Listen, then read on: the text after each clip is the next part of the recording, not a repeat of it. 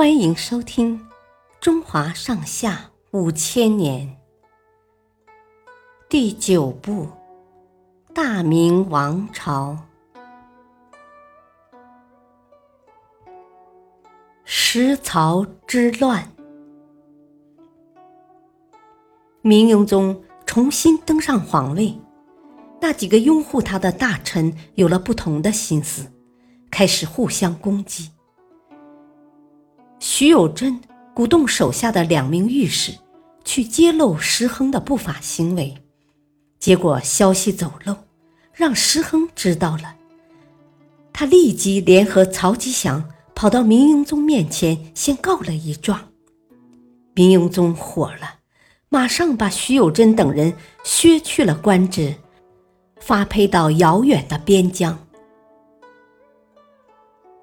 石曹两人。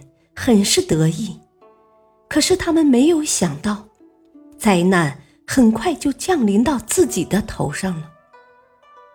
有一次，石亨去大同视察地形，说：“这多好啊！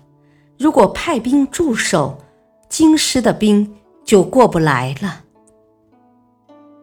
这句话不久就传进了京城。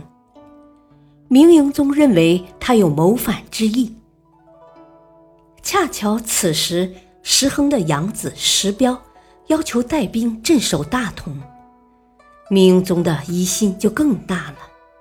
不久便找了个理由杀掉石彪，又把石亨打入了大牢。石亨经过严刑拷打后，惨死在牢里。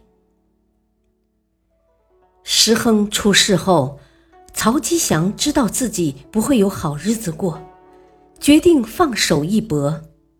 他和侄子曹钦联合了蒙古族的一支军队，计划某天早晨偷偷打开城门，来个里应外合。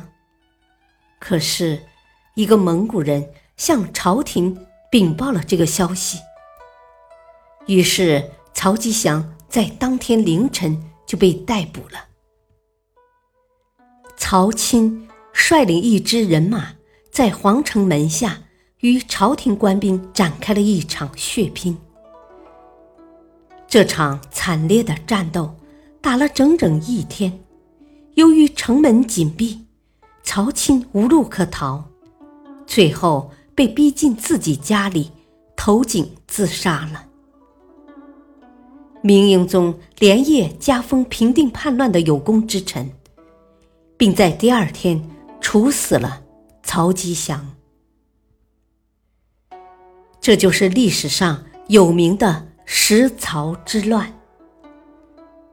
至此，夺门之变的三大功臣一贬二死。感谢收听，下期继续播讲第九部。大明王朝，敬请收听，再会。